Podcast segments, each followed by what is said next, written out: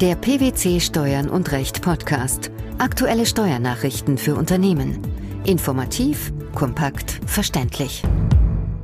Herzlich willkommen zur 99. Ausgabe unseres Steuern und Recht Podcasts, den PwC Steuernachrichten zum Hören. In dieser Ausgabe beschäftigen wir uns mit folgenden Themen. Bundesgerichtshof. Entscheidung über drohende Zahlungsunfähigkeit. Kursverluste bei Hybridanleihen, keine negativen Einkünfte aus Kapitalvermögen. Umsatzsteuer, Ausgleichszahlungen bei Beendigung des Leasingverhältnisses. Mit Urteil vom 5. Dezember 2013 hat der Bundesgerichtshof entschieden, dass eine Gesellschaft bereits dann zahlungsunfähig ist, wenn Forderungen mit überwiegender Wahrscheinlichkeit im Prognosezeitraum fällig werden. Das Gericht hat damit der Klage eines Insolvenzverwalters stattgegeben, der vom Schuldner erbrachte Mietzahlungen an die Beklagte gemäß den einschlägigen Regelungen der Insolvenzordnung angefochten hatte. Wie war die Ausgangslage im betreffenden Fall? Das Insolvenzverfahren über das Vermögen der Schuldnerin einer Gesellschaft mit beschränkter Haftung war am 23. Dezember 2003 eröffnet worden. Die Schuldnerin hatte von einer Bank einen Geschäftskredit in Höhe von 630.000 Euro erhalten. Zusätzlich war ihr von dem Kreditinstitut ein Hypothekendarlehen über rund 110.000 Euro gewährt worden. Im Dezember 2002 hatte die Bank die Schuldnerin aufgefordert, ihre Vorschläge zur Absicherung des Kredits zu unterbreiten. Im Februar 2003 drohte sie schließlich mit der Kündigung des Kredits und der Hypothek wenn die Schuldnerin nicht binnen zwei Wochen verbindliche Vorschläge machte. Nach Verstreichen dieser Frist kündigte die Bank einen Teil der Kredite in Höhe von 90.000 Euro mit sofortiger Wirkung. Ihre weitere Kreditbereitschaft stellte sie unter die Bedingung, dass die Schuldnerin bis Ende Februar 2003 zusätzliche Sicherheiten stellte. Die Schuldnerin und die Bank einigten sich in der Folge darauf, dass die Schuldnerin bis Mitte April 2003 die offenen Rückzahlungsraten vollständig entrichten und bestimmte Sicherheiten stellen werde. Tatsächlich aber waren zum vereinbarten Zeitpunkt noch rund 350.000 Euro nicht zurückgezahlt. Die Bank kündigte daraufhin Anfang Juni 2003 den Geschäftskredit und das Hypothekendarlehen. Wie ging es dann weiter? Die Schuldnerin hatte ihre Geschäftsräume von der Beklagten gemietet. Die Beklagte trat in der Rechtsform der Gesellschaft bürgerlichen Rechts auf. Die Gesellschafter der Beklagten waren gleichzeitig auch die Gesellschafter der Schuldnerin. Sie hielten insgesamt 80 Prozent der Anteile an der Schuldnerin.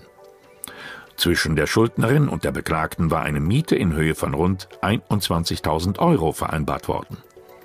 Während der Verhandlungen mit der Bank hatte die Schuldnerin an die Beklagte weiter Mietzahlungen entrichtet. Im Januar und Februar überwies sie jeweils rund 16.300 Euro.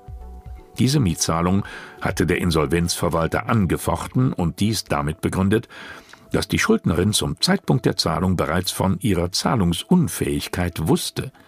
Er ging daher von einem Benachteiligungsvorsatz zu Lasten der übrigen Gläubiger aus. Während das erstinstanzliche Landgericht der Auffassung des Insolvenzverwalters folgte, wies das Oberlandesgericht die Klage teilweise ab. Der Bundesgerichtshof wiederum hat auf die Revision des Klägers diese Entscheidung aufgehoben. Mit welcher Begründung? Der Bundesgerichtshof hielt es für erwiesen, dass die Schuldnerin mit Benachteiligungsvorsatz handelte und bereits im Januar Zahlungsunfähigkeit drohte.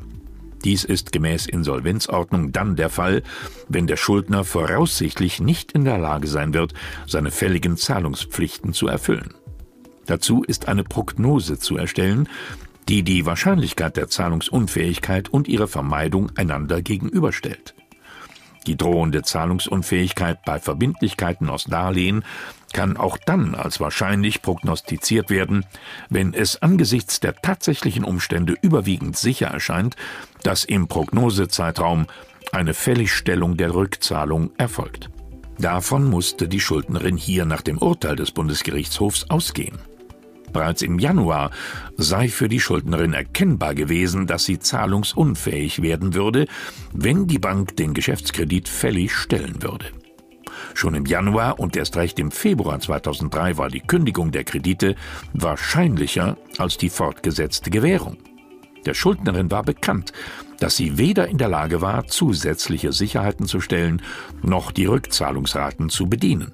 Für sie war also offensichtlich, dass die Verhandlungen mit der Bank im Ergebnis zur Kündigung führen mussten, da es ihr unmöglich war, die Forderungen der Bank zu erfüllen. Dies musste auch der Beklagten bekannt sein, die aufgrund der Doppelfunktion ihrer Gesellschafter von der Situation der Schuldnerin wusste. Welche Schlussfolgerung war daraus zu ziehen? Im Ergebnis müssen also in die Beurteilung der drohenden Zahlungsunfähigkeit nicht nur diejenigen Verbindlichkeiten eingehen, die mit Sicherheit fällig werden, sondern auch diejenigen Zahlungsverpflichtungen, die mit überwiegender Wahrscheinlichkeit aufgrund der tatsächlichen Umstände fällig gestellt werden. Kursverluste aus der Veräußerung von Hybridanleihen, die keine Emissionsrendite aufweisen, können bei den Einkünften aus Kapitalvermögen nicht als negative Marktrendite angesetzt werden. Dies wäre nur bei solchen Wertpapieren möglich, bei denen eine Vermischung zwischen Ertrags- und Vermögensebene besteht und eine Unterscheidung zwischen Nutzungsentgelt und Kursgewinn schwer möglich ist. Dieses Urteil fällte der Bundesfinanzhof.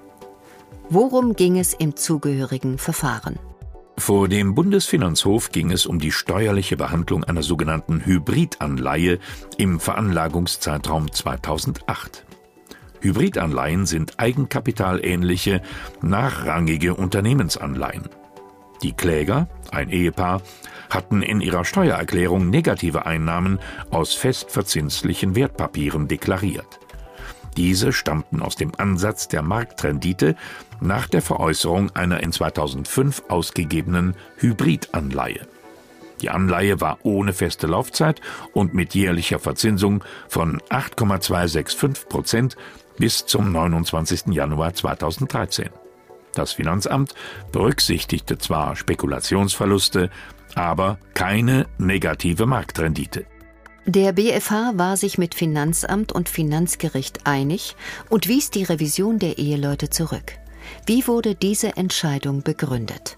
Nach der damaligen bis einschließlich 2008 geltenden Rechtslage gehörten zu den Kapitaleinkünften auch die Einnahmen aus der Veräußerung oder Abtretung von sonstigen Kapitalforderungen bei denen die Höhe der Erträge von einem ungewissen Ereignis abhängt, soweit sie der rechnerisch auf die Besitzzeit entfallenden Emissionsrendite, also dem Gewinn, der sich bei der Ausgabe eines Wertpapiers ergibt, entsprechen. Alternativ war die sogenannte Marktrendite als Kapitalertrag anzusetzen, das heißt der der Unterschiedsbetrag zwischen dem Entgelt für den Erwerb und den Einnahmen aus der Veräußerung, Abtretung oder Einlösung. Im Streitfall nun hatte die betreffende Hybridanleihe keine Emissionsrendite. Sie hatte im Zeitpunkt der Emission bis zum 29. Januar 2013 zwar eine feste Verzinsung von 8,625 Prozent jährlich, war aber zum 30. Januar 2013 kündbar. Im Falle der unterbliebenen Kündigung war eine variable Verzinsung vorgesehen, die nach dem sogenannten Drei-Monats-Euribor, einem Referenzzinssatz für Termingelder in Euro im Internetbankengeschäft, zuzüglich eines Risikoaufschlags von 7,3 Prozent bemessen war. Grundsätzlich wäre daher eine Besteuerung nach der Marktrendite geboten. Durch den Ansatz der Marktrendite wollte der Gesetzgeber allerdings sicherstellen, dass Vorteile die unabhängig von ihrer Bezeichnung wirtschaftlich Nutzungsentgelt sind, zu den steuerpflichtigen Kapitaleinkünften gehören. Eine solche Vermischung von Ertrags- und Vermögensebene war im Streitfall nicht gegeben. Der Zinsertrag lag offen und war ohne jede Schwierigkeit zu ermitteln.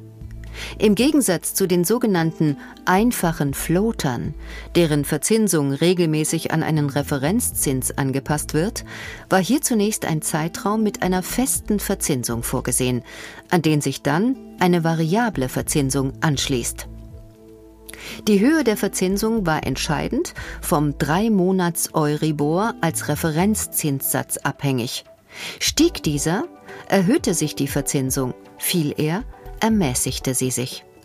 Warum stand dieser Sachverhalt einer Berücksichtigung der Marktrendite entgegen?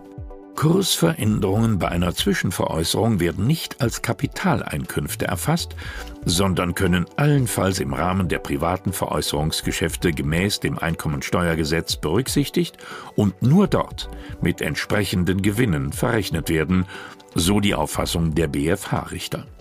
Die steuerliche Situation hat sich zwischenzeitlich allerdings geändert. Ab 2009 werden Kapitalerträge im Privatbereich bereits an der Quelle der Abgeltungssteuer von 25 Prozent zuzüglich Solidaritätszuschlag und gegebenenfalls Kirchensteuer unterworfen. Zu den Kapitalerträgen zählen auch Gewinne aus der Veräußerung privater Kapitalanlagen, wobei der Begriff der Veräußerung deutlich weiter gefasst ist. Das Bundesfinanzministerium wendet das Urteil des Bundesfinanzhofs zur Behandlung des Minderwertausgleichs bei Leasingverträgen als nicht steuerbarer Schadensersatz grundsätzlich an.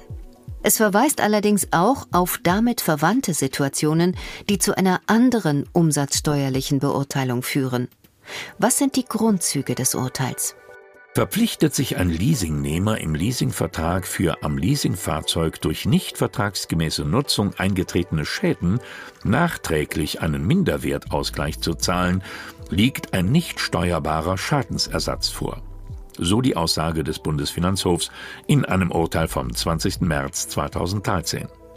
Nach einer Verwaltungsanweisung aus 2008 war der Minderwertausgleich bis dato jedoch als eine leasingtypische vertragliche Gegenleistung für die Überlassung des Leasinggegenstands durch den Leasinggeber zu behandeln und damit umsatzsteuerlich ein Leistungsaustausch.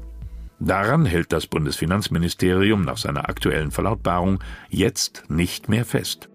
Allerdings wird in dem Schreiben auch differenziert und klargestellt, dass beispielsweise Vergütungen für sogenannte Mehr- und Minderkilometer wie sie regelmäßig in Leasingverträgen mit Kilometerausgleich vereinbart werden, davon getrennt zu betrachten sind. Wie wird mit solchen Vergütungen verfahren? Laut Bundesfinanzministerium seien diese Abrechnungen darauf gerichtet, die Ansprüche aus dem Leasingverhältnis an die tatsächliche Nutzung des Fahrzeugs durch den Leasingnehmer anzupassen und deshalb je nach Zahlungsrichtung als zusätzliches Entgelt oder aber als Entgeltminderung für die Nutzungsüberlassung zu behandeln. So ist im Übrigen auch bei Vergütungen zum Ausgleich von Restwertdifferenzen in Leasingverträgen mit Restwertausgleich zu verfahren. Des Weiteren stellen auch Nutzungsentschädigungen wegen verspäteter Rückgabe des Leasingfahrzeugs keinen Schadensersatz dar, sondern sein Entgelt für die Nutzungsüberlassung des Fahrzeugs zwischen vereinbarter und tatsächlicher Rückgabe. Abschließend verweist die Verwaltung noch darauf, dass diese Grundsätze sinngemäß bei Überlassung von sonstigen Gegenständen mittels Leasing, also bei einer steuerbaren Nutzungsüberlassung, gelten. Die Entscheidung des Bundesgerichtshofs über drohende Zahlungsunfähigkeit, die Kursverluste bei Hybridanleihen sowie Ausgleichszahlungen bei der Beendigung eines Leasingverhältnisses, das waren die Themen der 99. Ausgabe unseres Steuern und Recht Podcasts, den PwC Steuernachrichten zum Hören. Wir freuen uns, dass Sie dabei waren und hoffen, dass Sie auch das nächste Mal wieder in die PwC Steuernachrichten reinhören. Steuerliche Beiträge zum Nachlesen finden Sie in der Zwischenzeit unter blogs.pwc.de slash steuern und recht.